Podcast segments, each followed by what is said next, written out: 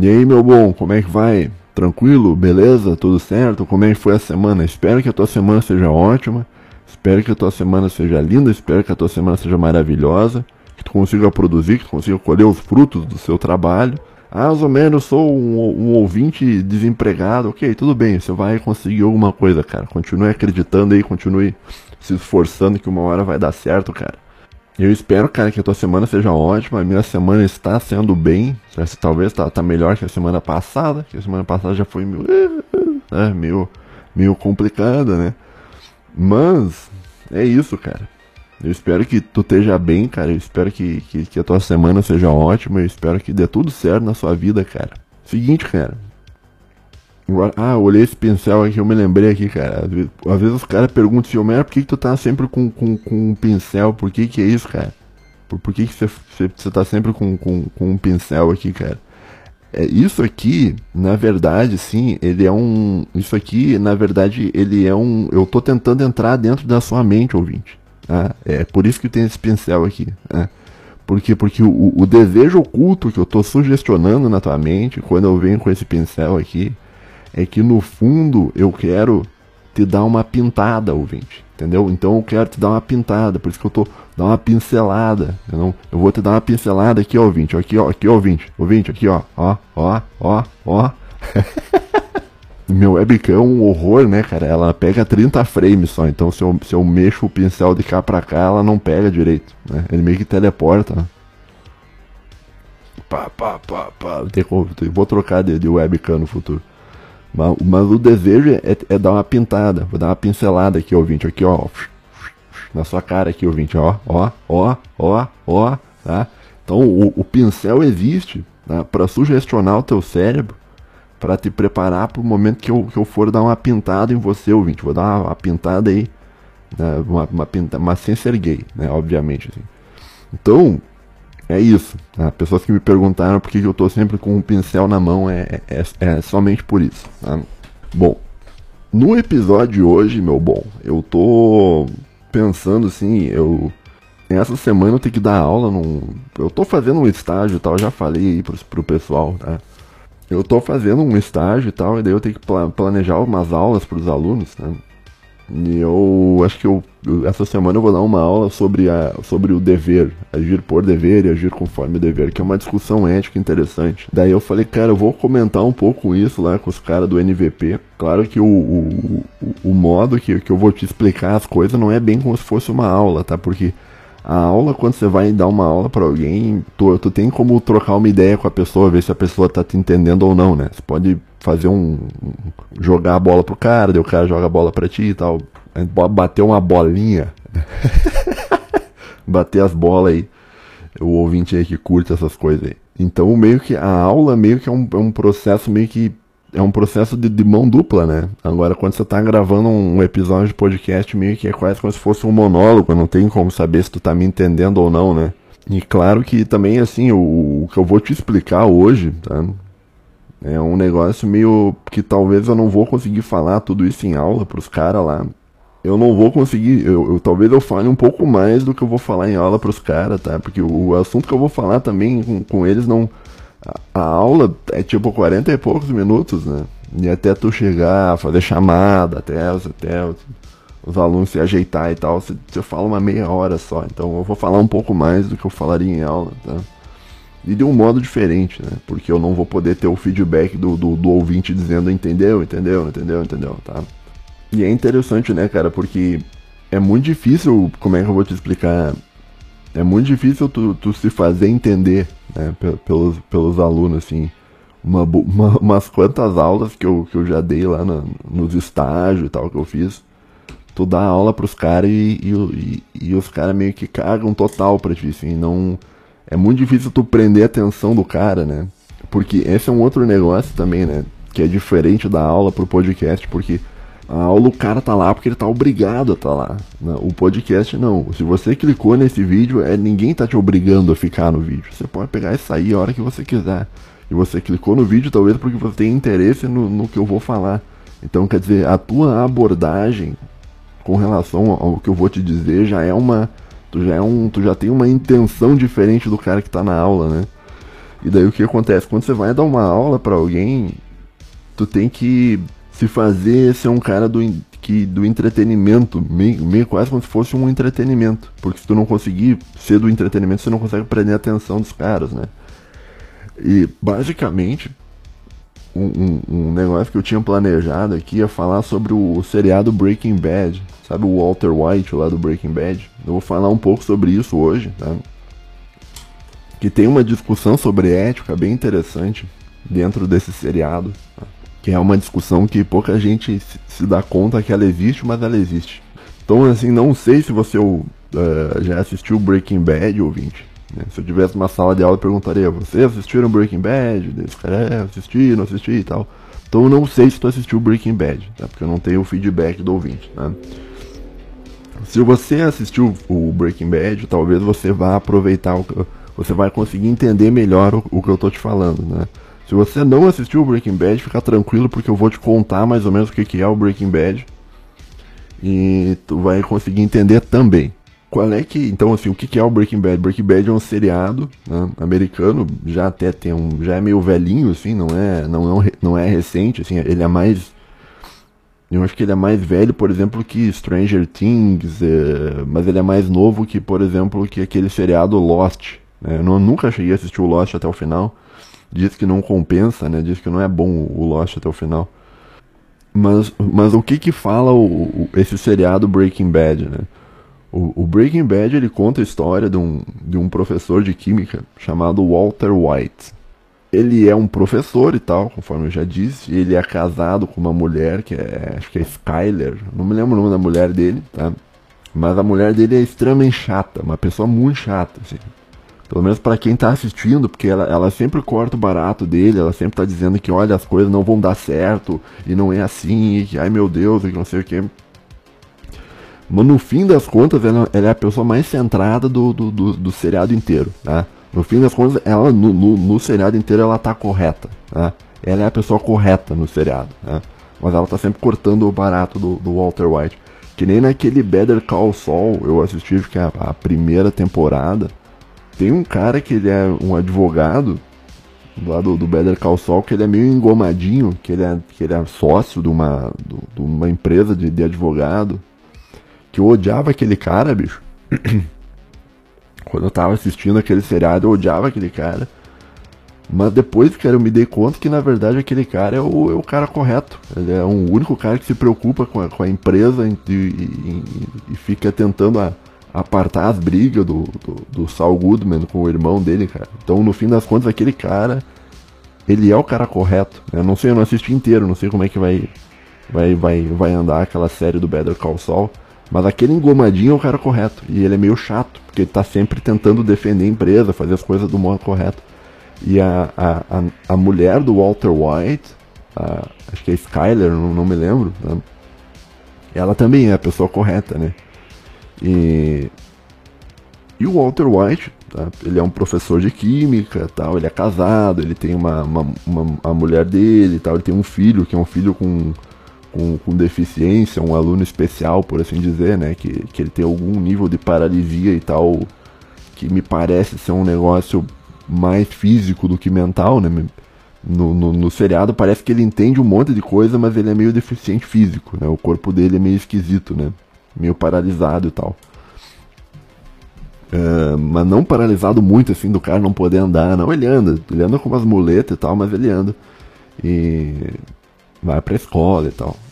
E se eu não me engano, agora eu não lembro direito da parte do Breaking Bad, mas o, a mulher, o, o, o, Walter White chegou uma época que a mulher dele parece que tá grávida, não lembro se ela tá grávida no começo, mas ele tem depois, ele ganha uma filha, eu acho. Tá? Então ele tem ele é pai da, desse aluno aí, desse guri com deficiência, um aluno especial, vamos usar o termo politicamente correto.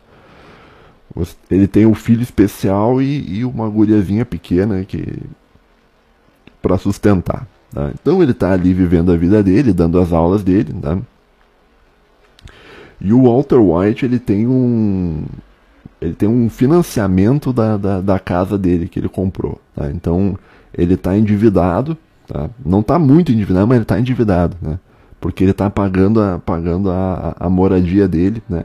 é meio que nem uma típica família americana, né? Do cara que é meio de classe média e que, e que tá com a casa financiada e tal, que, que é uma grande realidade de uma boa parte da, da sociedade americana. Até que diz até que causou a bolha imobiliária e tal. Não sei até que ponto isso é verdade.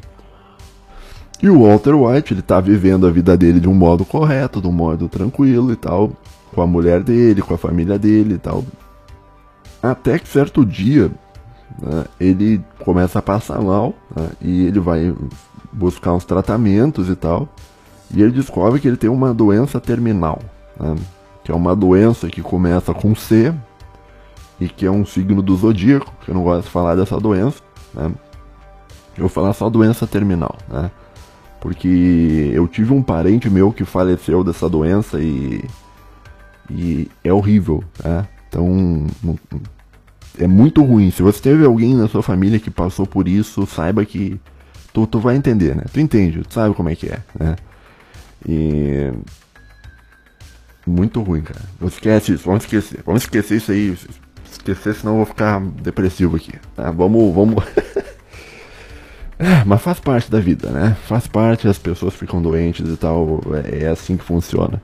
E ele descobre lá, por, isso, eu tô te contando uns certos spoilers, mas isso aí é spoiler que acontece lá no, no capítulo 1, tá? No, no primeiro capítulo. Então não é como se eu estivesse contando muito spoiler, né? Ele descobre que ele tá com essa doença terminal, né? uma doença terminal, no caso, uh, no, nos pulmões, né? inoperável, né? bem no meio do pulmão, que é um lugar que você não consegue uh, operar o negócio. E essa doença do Walter White meio que funciona meio para dar uma.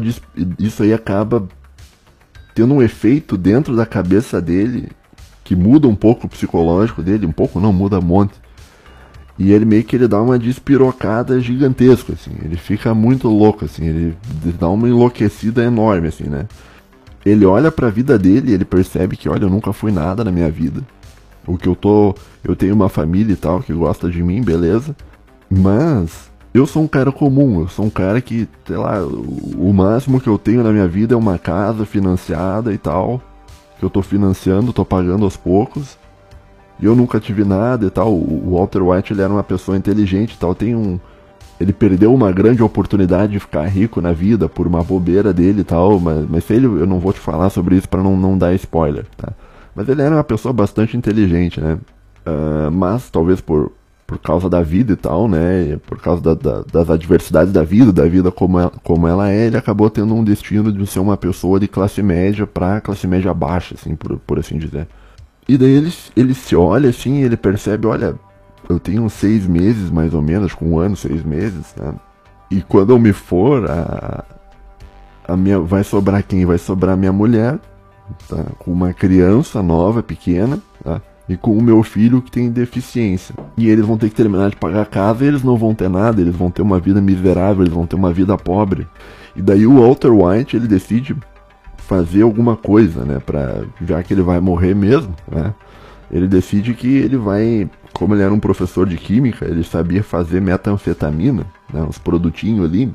E ele decide se juntar com um camarada que era um, um aluno dele, um ex-aluno dele, onde eles tinham meio que uma, uma sociedade, que é o Jesse Pinkman, uma sociedade onde o Walter White ia fabricar os produtinhos ali ilegais e o Jesse Pinkman ia vender, né? E tem todo um cálculo que ele faz, olha, eu preciso exatamente de tanto dinheiro para quitar a casa, para pagar o estudo do, do, do meu filho especial, para pagar a faculdade da minha filha, para que minha mulher tenha um pouco de dinheiro para não ter que se matar a trabalhar e tal. Ele, ele tem todo um cálculo que ele faz assim ao longo dos uns 20 ou 30 anos de uma quantidade de dinheiro que a família dele vai precisar para quando ele se for. Então ele sabe que ele está condenado e, e, que ele tem que fazer alguma coisa, né? E ele começa a trabalhar para juntar esse dinheiro, né? Para tentar, no caso, a motivação aparente, a motivação aparente do Walter White é tentar juntar um, um certo dinheiro para garantir o, o, futuro da família dele. Né? Então a motivação de tudo que ele está fazendo, pelo menos no começo da série, é tentar prover um futuro para a família dele quando ele se for, tá? E daí ele começa a cometer um monte de crimes e tal, e acontece tudo o que acontece na série. Isso eu tô te contando assim, bem resumido, tá? Depois do, a motivação dele vai mudar, depois no, do, da metade em diante da, da série e tal. Vai acontecer uma, uma, um monte de transformações tá? no personagem Walter White, onde ele se transforma num, num, num outro personagem, né, que é o cara que fabrica metanfetamina, que é o Heisenberg. Então existe o Walter White, que seria o cara bom, e existe o Heisenberg, que seria o cara mal, tá? que é o cara que, que, que que mexe com, com essas coisas de, de produtinho ilegal e tal. As paradinhas aí. Né? Agora, existe uma reflexão filosófica muito importante por trás da, da ideia do Breaking Bad. Né? Aliás, existem várias reflexões, né? Tem inúmeros personagens lá do, do, do Breaking Bad que você poderia falar muito sobre eles, né? Sobre a, as questões morais e por que, que eles fazem o que eles fazem. O Saul Goodman, por exemplo, que é um advogado meio picareta, assim.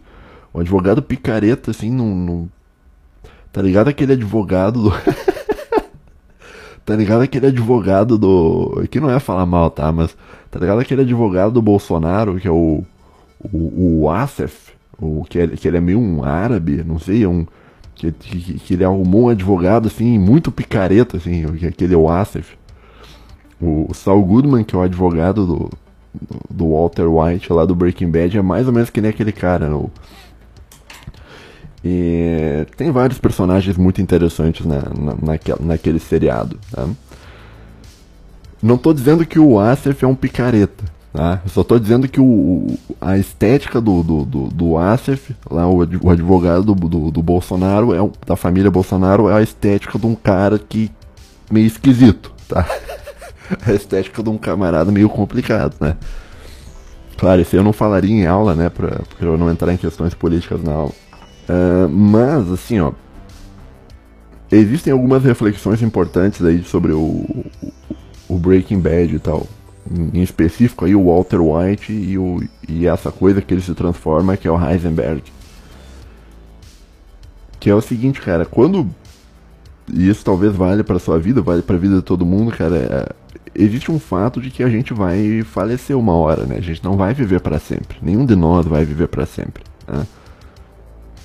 Entretanto, a gente vive a nossa vida meio de um modo no qual a gente pensa que a gente vai viver para sempre, né? A gente nunca tá pensando sobre a nossa morte. Né? É muito difícil a gente parar e pensar e ter a clara certeza de que a gente vai morrer. A gente, quando a gente tá vivo, a gente tá pensando na vida, a gente não tá pensando na morte. Né? Então a morte é uma coisa meio que pega a gente meio de surpresa, né? Que ali quando vê assim, você morreu ali quando você já quando acordou já estava morto. Lembra de ter um Lembra teve um, um, um político brasileiro que falou isso, né? Não, porque aconteceu não sei o que, e quando o cara acordou ele já estava morto. Né? A vida é mais ou menos isso, né? E então a gente não pensa muito na, na morte, né? Mas quando o Walter White ele percebe que ele tá para morrer, é, parece que tudo muda na vida dele, né? Tudo fica talvez mais claro, né? E, e quando a gente tá próximo, né? A, uma situação de que a gente vai morrer, parece que a gente tem uma clareza muito grande sobre a vida, né? Parece que a gente olha para a vida e enxerga verdadeiramente o que importa, né? E isso aí tem um nome dentro da filosofia estoica, que é o negócio do Memento Mori. Tem umas cachorrada latindo, o que, que é isso, cara?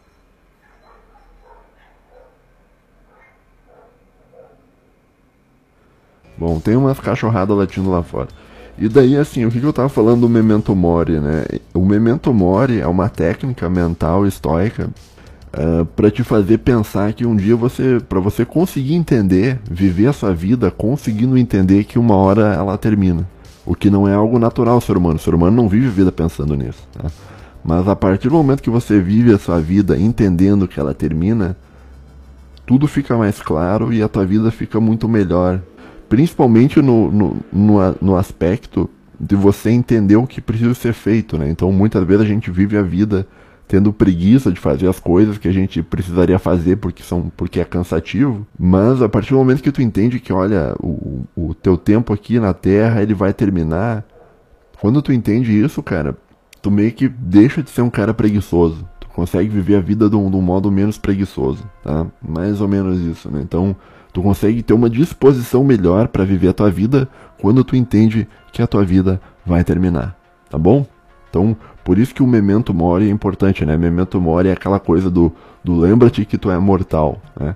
Então, uh, o Walter White, vamos voltar no Breaking Bad, o Walter White talvez ele tenha vivido a vida dele inteira do modo automático, né? Tá vivendo no automático. E a ficha dele só caiu quando ele recebeu a, a notícia da, da, da, da, doença, né? Isso é interessante, né, cara? Porque a partir dali parece que é o ponto de virada, a partir dali parece que, que tudo muda na vida do cara. Muda por quê? Porque ele tem a consciência plena de que a morte dele vai acontecer em uma determinada data muito próxima. E daí ele precisa fazer alguma coisa, daí que ele se mexe. Ou seja, o cara que tinha uma vida totalmente medíocre, totalmente mesquinha? Não mesquinha, mas, mas medíocre, uma vida mediana, do cara ali que trabalha e tal, não sei o que. A partir do momento que ele percebe que ele vai morrer, que a família dele vai ficar na merda sem nada, ali que, que muda. Ali que, ali que é o momento em que o Heisenberg entra em cena. Que o Heisenberg começa a tomar o controle do negócio. Tá? Então essa é a primeira reflexão, né? É a consciência da morte é algo que faz tu viver melhor a tua vida. Melhor no sentido de, de você parar de perder tempo com coisas que não importam e você se preocupar com, com só aquilo que importa. Então, se você que está jogando League of Legends 8 horas por dia, se você soubesse que você ia morrer em 6 meses, provavelmente você não estaria jogando League of Legends. Provavelmente você estaria fazendo outra coisa. Né? E eu te pergunto, por que então que você está jogando League of Legends? Porque você acha que você vai viver para sempre? Você não vai viver para sempre. Né? O, o teu tempo ele termina. Claro que eu também não falaria isso em aula para não deixar os alunos ansiosos, né? Porque a questão da, da, da morte, ela te leva a uma certa ansiedade, né? Você fica pensando, meu Deus, uma hora eu vou, sim, uma hora tu vai. E é normal ah, você ir. O anormal seria se você não fosse. O anormal é o ser humano que vive para sempre. Então, se você não morresse, isso ia ser estranho. O fato de você morrer é algo natural, é algo que faz parte da tua vida, tá? faz parte do ciclo da tua vida, da, da, da, tua jornada, que você vai nascer, você vai viver e você vai morrer. Tá? Alguns de uma morte natural, outros de uma morte não natural, mas esse é o destino comum a, a todo ser humano e você não deve temer isso, você não deve ficar com medo, você não deve ficar ansioso por isso. Por mais difícil que seja, esse momento, ele é um momento que ele acontece, né? que vai acontecer. Né? Então parece que o gatilho do Walter White, voltando ao Breaking Bad, é o fato dele descobrir que ele vai morrer.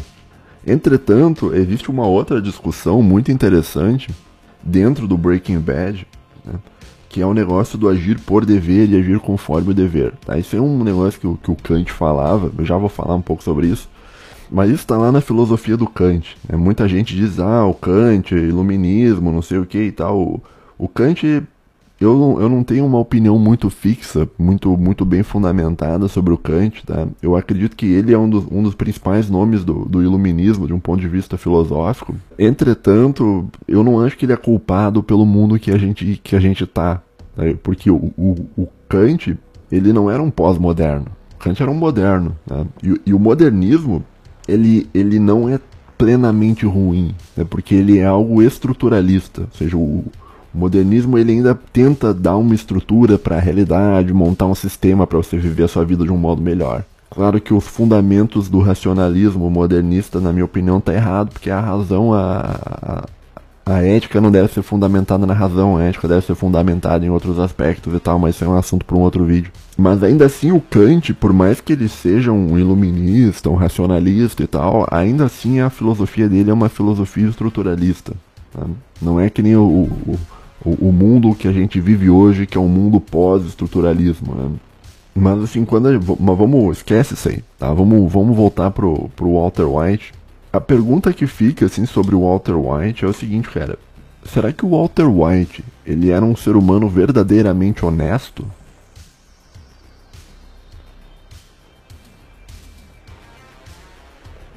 Porque pensa o seguinte, cara, quando ele decide, quando ele descobre que ele vai falecer, que ele vai morrer do, da, dessa doença terminal aí, que eu não vou falar o nome, Quando ele descobre que ele vai morrer dessa, dessa doença, ele meio que ele, ele não, não. Ele tá, tipo assim. Ele sabe que se ele cometer um crime, ele não vai ser punido. Não vai ser punido. Ou se for punido, ele vai ser preso, tipo assim, uns seis, sete, um, um, um ano, meio ano, né? meio ano, seis, sete meses, cara. E depois ele vai morrer. Então, para ele, tanto faz, no fim das contas, ele ser preso ou não.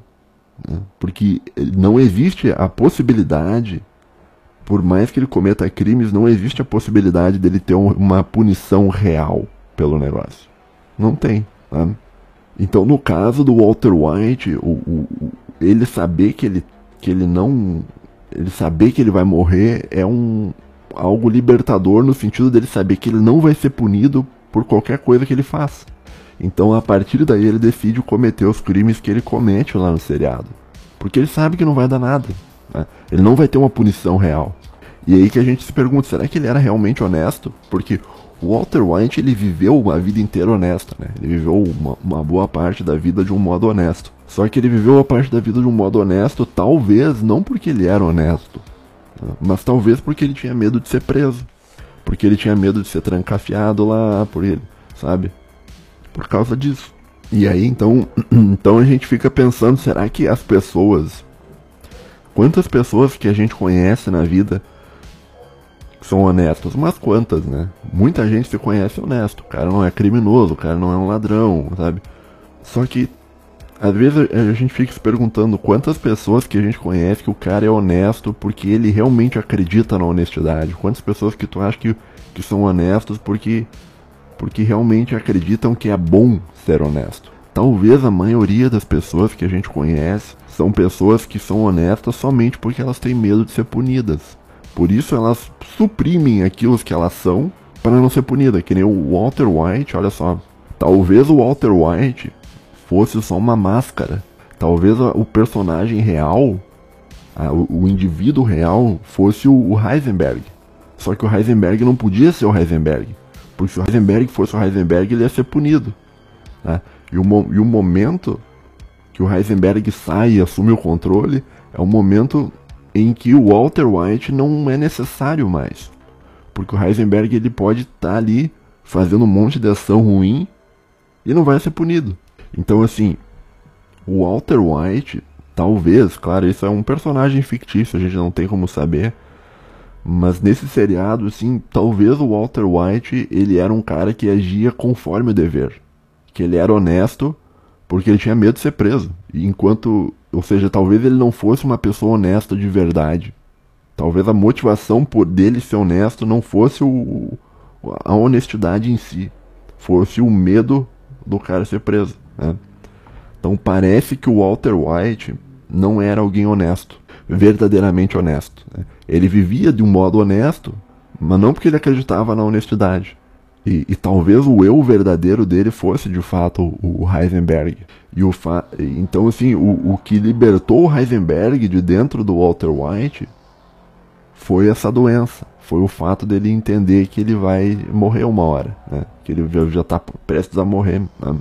E o Kant ele vai, ele vai fazer uma reflexão bem interessante sobre isso. Eu vou ver se eu consigo botar no, na tela aí um, um esqueminha que eu ia passar para os meus alunos né, sobre isso, do agir por dever e agir conforme o dever. Né? O agir por dever é, é você age, você agir porque você acredita naquilo. E o agir conforme o dever é, é você agir porque você está sendo coagido a agir daquele modo. Vou botar na tela aí, talvez fique mais claro com, com, com o esquema na tela. Mas assim, tentar te explicar assim, existem pessoas que são honestas porque elas acreditam na importância da honestidade e elas assimilam a honestidade como parte verdadeira daquilo que elas são. Que esse é o cara que age por dever. Então ele tem o dever de ser honesto e ele age porque ele acredita na honestidade. Então isso seria o agir por dever, dentro da, da definição do Kant. E existem pessoas que vão agir conforme o dever, que é o caso do cara que vai ser honesto não porque ele acredita na honestidade, mas é o cara que vai ser honesto porque ele tem medo de ser preso. E isso vale não só para honestidade, isso vale para outras coisas, né? Você tem muita gente que o cara é uma na, se dependesse dele, ele mataria um monte de pessoas, mas ele não mata Por quê? Porque ele tem medo de ser preso. Então ele está sendo honesto em não matar uma pessoa, mas a, motivação dele não é de uma pessoa honesta. A motivação dele é, é de, um, de um assassino, entendeu? E isso é a mesma coisa. Claro, o Kant ele não vai falar sobre isso, mas a mesma coisa eu vejo que, que ocorre na, na relação de Deus, né? Tem gente que respeita as leis de Deus não porque acredita em Deus verdadeiramente, não porque acha que Deus é o sumo bem, é, é o fundamento último da moral humana, não. Tem muita gente que acredita em Deus porque tem medo de ir para o inferno quando morrer. A maioria das pessoas, que tem uma boa parte dessas pessoas que, que acreditam que vão para o inferno e tal, elas não são verdadeiramente seguidores de Deus. É que nem um país, um país desses islâmicos que são muito teocráticos, um monte de gente segue as leis de Deus lá, mas quantas pessoas nesses regimes islâmicos o cara realmente acredita em Deus, cara. O cara segue a lei de Deus porque ele realmente acredita em Deus. São muito poucos, né? Talvez. Talvez seja uma minoria das pessoas que acreditam em Deus, mesmo dentro de um regime teocrático. A maioria, talvez, das pessoas de um regime teocrático vão seguir Deus pelo medo de não seguir Deus. Pelo medo de, de ou ser preso ou, ou de ir pro inferno. Né? Que é pior que ser preso. Né? Que é muito pior que ser preso, na verdade.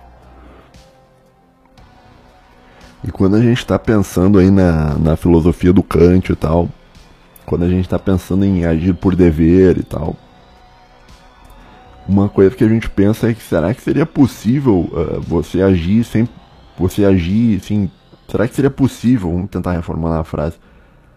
Será que seria possível você agir, você viver em uma sociedade onde, as, onde todo mundo age por dever? Será que seria, será que é possível você viver em uma sociedade onde todo mundo é honesto por acreditar na honestidade?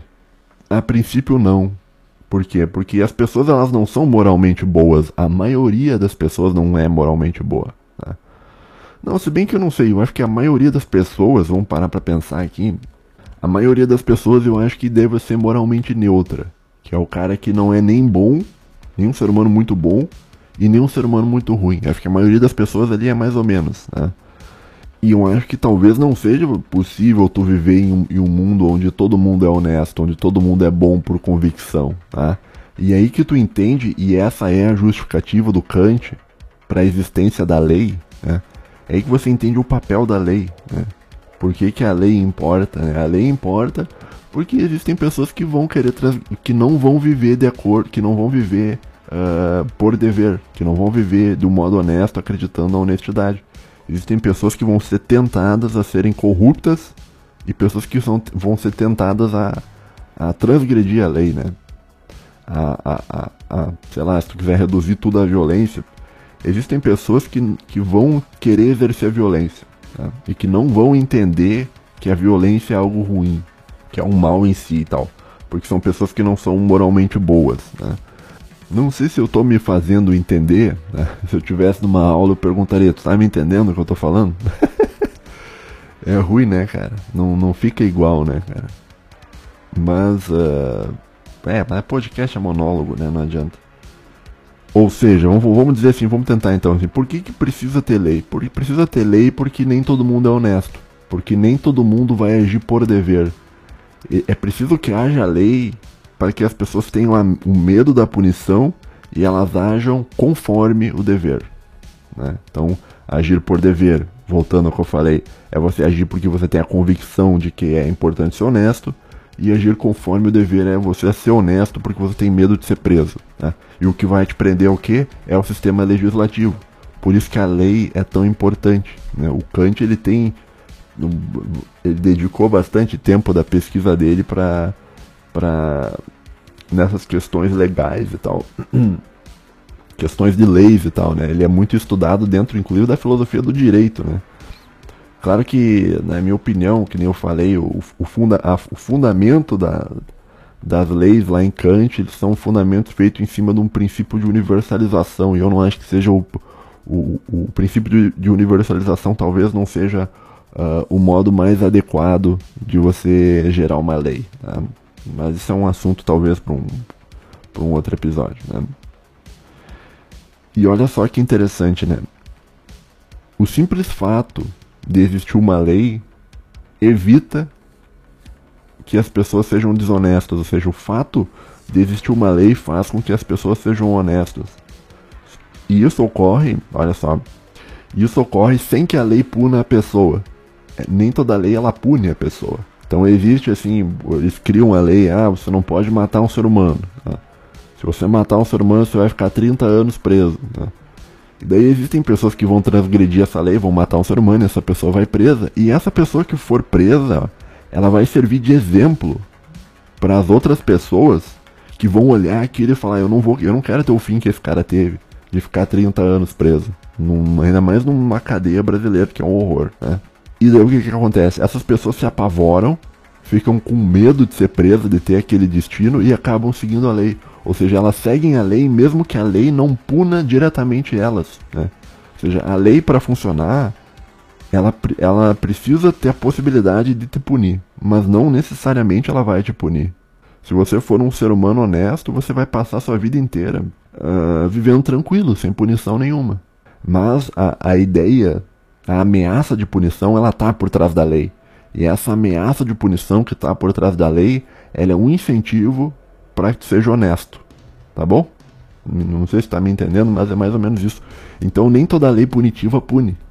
A lei é, pode, tipo, ela pode punir algumas pessoas, né?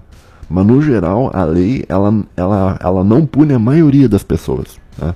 A função da lei, no fim das contas, ela é meter um medo ela mete um medo em você e daí você age de um modo honesto. Né? Então você não foi punido assim de ser preso e tal, mas ela reformulou o teu comportamento e a partir daquilo ali você foi honesto. Você não matou um ser humano, tá? Por isso que a lei é muito importante, mesmo que você não, uh, mesmo que você não seja punido, né?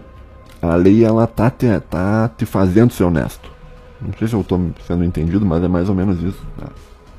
Outro ponto bem interessante, cara, desses negócios todo que eu, que eu tô te dizendo, cara, é o seguinte, uma outra pergunta que a gente faz com relação ao agir por dever e agir conforme o dever, será que faz, no fim das contas, cara, será que faz alguma diferença você agir por dever ou agir conforme o dever? Vamos pegar o um exemplo de um ser humano honesto, de dois seres humanos honestos. Um é, um é um honesto porque ele acredita na honestidade porque ele acredita nos, nos valores de uma sociedade regrada à base de honestidade. Né? Esse cara vai ser um cara honesto por dever. Do outro lado, vai ter o cara que ele é honesto porque ele tem medo de ser preso. Perceba que nos dois casos, nos dois casos, o, cara é honesto. Nos dois casos, o ser humano é honesto. Né? Tu tem dois seres humanos honestos ali. Só que um ele é honesto com convicção e o outro não. E eu te pergunto, faz alguma diferença essa é uma pergunta que eu talvez eu não tenha resposta, né? Será que faz alguma diferença? Tu agir por, de... agir por dever ou conforme o dever? Parece que assim não importa, né? Parece que o que importa é tu ser honesto. Agora, se a tua motivação é para ser honesto ela é uma motivação verdadeira ou ela é uma motivação falsa, parece que isso não importa muito, né? Quando você tá, sei lá, você foi comprar um produto lá numa feira, comprar umas frutas numa feira, não faz diferença se o comerciante ele é honesto por dever ou, ou conforme dever. Não faz diferença se ele é honesto uh, porque ele acredita na honestidade ou se ele é honesto porque ele tem medo de ser preso. O importante talvez é que ele seja honesto, que ele te dê o troco certinho, que ele te venda uns produtos assim mais ou menos de qualidade, que ele não fique tentando te passar a perna numa negociação comercial e tal e tal e tal e tal. Em um sentido prático, essa discussão, talvez, do, do, do, do, agir por dever ou agir conforme o dever, ela não é uma discussão que importa muito. Será que uma pessoa que ela é honesta por acreditar na, na honestidade, ela é melhor que uma pessoa que ela é honesta porque tem medo de ser punido? Nesses casos, acho que na maioria dos casos, aí a gente talvez a gente entra numa discussão de internalismo, externalismo e tal, que é uma outra discussão filosófica. Talvez o que importa mais nesse caso, de ser honesto, é a tua ação e não a tua intenção. Então o importante é ser honesto, independentemente do uh, de você acreditar ou não na, na, na, honestidade. Então assim, as causas internas, a gente pega o internalismo, a parte interna parece que nesse caso não importa tanto. O que importa mais é a tua ação, é a parte externa, é aquilo que tu externaliza e não aquilo que você é por dentro tá? Então no caso do Walter White, por mais que ele fosse, digamos que o Walter White ele seja um cara honesto uh, porque ele tem medo de ser preso, ainda assim ele é um cara honesto. Ele age de um modo honesto. Tá? Durante a vida inteira ele agiu de um modo honesto. Talvez não por acreditar na honestidade, mas ele agiu de um modo honesto. Então, o Walter White ele é um cara honesto. Né? Quem não é honesto é o Heisenberg. O Heisenberg não é honesto nem pela convicção de, de acreditar na honestidade e nem pela prática da, da, da, honestidade, porque ele não pratica honestidade. Ele vende os produtinhos lá, fabrica os produtinhos, que é um negócio extremamente danoso ao tecido social americano. Uh, que é moralmente mal você fazer isso. Vender esse tipo de coisa é moralmente ruim. Ah, mas uh, vender esses produtos aí é uma escolha individual. Vai vir o ANCAP e vai dizer é uma escolha individual.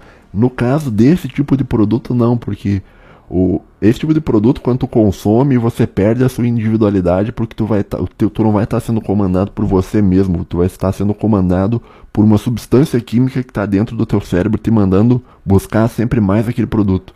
Então você perdeu a autonomia do sujeito a partir do momento que tu se vicia nesse, nesse negocinho. Então já não é uma questão de escolha individual. Né? Talvez no caso da maconha, talvez até seja, mas no caso do negócio do, do, do, que o Walter White vendia lá no seriado, não. Né? Aquilo ali gerava um mal muito grande para todo mundo. Né? Talvez você não consiga ver esse mal, porque o seriado ele não mostra muito né? Uh, o, o, efeito do, do, trabalho do Walter White, mas é o do, do Walter White, do Heisenberg, mas é o trabalho de uma pessoa ruim, de uma pessoa má. Entretanto, assim, voltando ao negócio da, da intenção, né? será que importa a intenção? Né? Talvez a, a, ação importa mais. Mas ao mesmo tempo eu vejo que a intenção ela importa também. E eu acho que a intenção ela importa principalmente para o cara que vai montar uma lei, para o legislador, né? para quem está fazendo a lei. Porque quando você acredita na honestidade, quando você acredita na justiça, se tu for uma pessoa que está montando uma lei, aquilo ali, tipo, é, é necessário, entendeu? É necessário que tu tenha uma convicção de uma pessoa honesta para você gerar uma lei honesta. Talvez seja importante pro, pro legislador, né? Tem a ideia de que uma lei boa ela vem sempre da, da, da honestidade, né? De uma pessoa honesta, né? É muito difícil uma lei boa vir de alguém desonesto, de alguém que a convicção interna é, é desonesta, né? Você pega aí, por exemplo, não vou entrar muito nessas questões, mas tu pega aí a Suprema Corte brasileira. Ali eu acho meio complicado você dizer que existe alguém ali que realmente é uma pessoa honesta por dentro. Ela tem um, um, uma estética de alguém honesto, né? O cara, pô, pô, monta uma capa, põe uma capa, senta ali, cita um, uns filósofos da filosofia do direito e tal ali parece que é um ser humano honesto, mas no fim das contas, por dentro não é um ser humano honesto. Por dentro é uma pessoa que está buscando controlar a tua vida. E se fosse controlar a tua vida por um bom motivo, até eu entendo, mas é, uma, é, um, é um, controle da vida para perpetuar esquemas de criminosos e tal. Enfim, isso é um outro assunto. Né? Mas o, o negócio assim de você agir por convicção ao mesmo tempo, eu, eu, eu, vou te dar um exemplo assim com relação à minha vida, né? Eu acho que o, o você agir com convicção faz você agir de um modo mais fácil. Então pega aí ah, o, o meu exemplo de vida. Eu sou um cara que eu gosto muito de filosofia. Eu acho a filosofia muito importante. Eu realmente eu acredito que filosofia é importante. Se eu não achasse isso, eu não estaria estudando filosofia. Estaria estudando alguma outra coisa. E eu me dedico muito, cara, no, nas coisas que eu estudo, tá? Eu nunca fui o aluno que saía mais cedo da aula, tá? Eu nunca fui o aluno que, que, que se atrasava pro intervalo, voltava só 10 minutos depois do intervalo. Eu nunca fui esse cara. Eu sempre fui o cara que ia pra aula, ficava na aula, dava intervalo e pá, ia voltar pra casa e estudava e pá, pá, pá, pá, pá, né? Agora, por quê? Porque eu entendo, daí tem a minha convicção interna, de que a filosofia talvez seja uma das melhores coisas que, algum, que um ser humano pode estudar na vida. E agora, como eu tenho essa convicção de que a filosofia é, é de fato algo muito importante, isso faz com que o meu trabalho de, de ser alguém que estuda filosofia isso faz com que o meu trabalho seja muito mais fácil.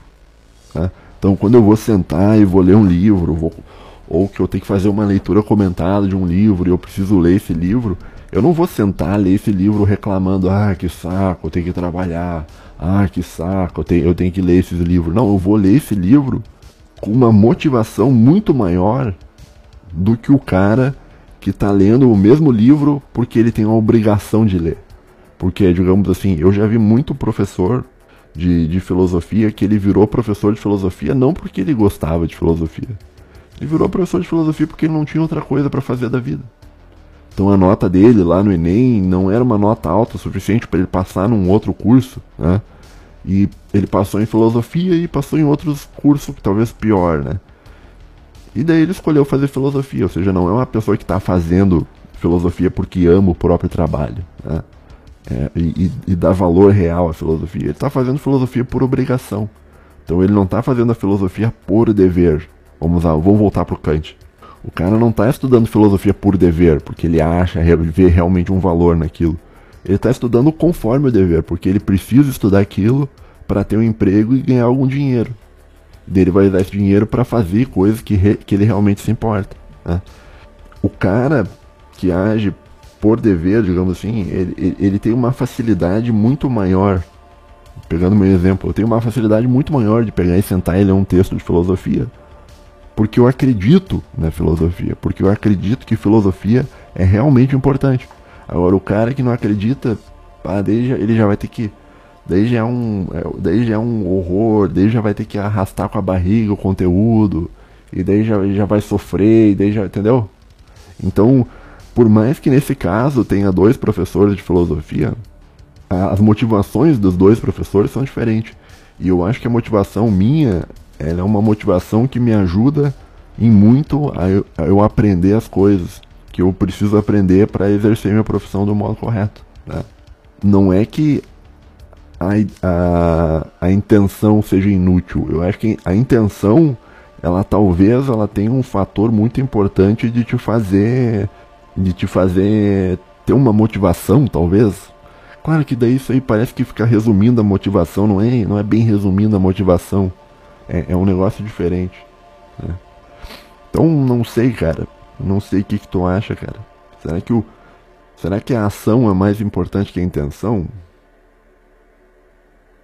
Também tem um negócio do cara que ele tem a intenção boa, mas ele não consegue fazer a ação boa. Né? Que o cara, por exemplo, ele é casado com uma mulher. E ele entende que, que, que, que, a, que ser fiel é importante. Por mais que ele entenda que ser fiel é importante, às vezes o cara não vai conseguir ser fiel. Ele vai trair a mulher dele e o que acontece? Ele vai ter uma crise moral e ele vai sentir uma culpa enorme por ter traído a mulher dele. Ele não conseguiu se controlar e ele traiu a mulher. E isso também tem uma discussão em Aristóteles que ele fala sobre isso, cara. Pro Aristóteles, ele vai dizer que não interessa só tu saber uma norma, só tu saber o que tem que fazer. Não interessa só o saber o que precisa ser feito. É preciso que tu tenha a, a disposição de conseguir fazer o que precisa ser feito, né? E o Aristóteles ele vai dizer que o melhor modo de fazer isso é através do hábito. Né? Então o, o, ser humano uh, ele tem que se habituar a fazer coisas corretas e se desabituar de fazer ações erradas. Né? Então isso é um processo uh, que você vai exercitando a tua alma a partir de muitos e muitos e muitos anos. Né? Então, o que eu estou querendo dizer é que na visão do Aristóteles não basta você explicar para alguém seja honesto, porque ser honesto é importante. Né? O processo de alguém interna internalizar a honestidade e conseguir ser honesto são processos diferentes. Né? É, então é isso, cara. Tá? Mais ou menos isso que eu tinha para falar. Não sei se eu se eu conseguir me fazer entender, então existe essa distinção. Tá? Existe o cara que ele é honesto. Vamos tentar recapitular, vamos tentar fazer um, um resumão do que eu te falei aqui. Tá? Existe o camarada que ele é honesto porque ele acredita na honestidade, que a honestidade é algo importante, que a honestidade é algo valoroso. Tá? E existe o cara que ele é honesto porque ele tem medo de ser preso, que no fundo dentro dele ele não é honesto. Mas como ele tem medo de ser preso, porque ele tem o poder coercitivo da lei, né? como ele tem medo de ser preso, ele vai ser honesto também. Né? Então você tem um exemplo de dois, duas pessoas honestas que a motivação é uma motivação diferente. Né? E o caso do Walter White talvez seja isso. Talvez o, o Walter White ele era um cara honesto não por ele acreditar na honestidade. Talvez ele fosse honesto pela, pelo medo. Pelo medo de ser preso. Pelo medo de ter uma consequência. E daí quando ele descobre que não vai ter consequência nenhuma, aí ele tem a liberdade para ser aquilo que ele realmente é. Que é o que? Que é o Heisenberg. Que é o cara que transgride a lei, que é o cara que faz e acontece e tal. Né? Então, nesse sentido, a certeza da morte, pegando o seriado ali, a, a certeza da morte foi o que libertou o, o, o Walter White, o, o Heisenberg, para ele ser aquilo que ele sempre quis ser ao longo da vida dele e nunca conseguiu ser, porque não, porque tinha medo talvez de ser preso. Né? Então essa é a distinção entre agir por dever e agir conforme o dever em Immanuel Kant, tá bom? Daí o, o Kant ele vai te dizer que uh, nem todo mundo vai agir por dever e por isso é que é importante que exista a lei né? e a lei vai fazer as pessoas agirem conforme o dever. Né?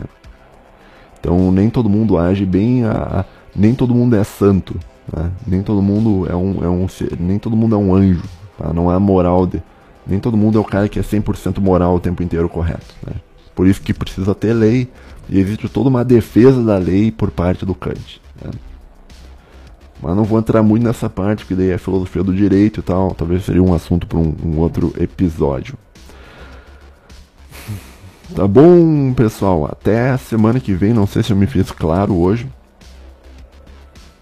Um abraço aí, fiquem todos muito bem e até se cuidem aí, tenham uma boa semana, cara. Um abraço, valeu, falou, tchau.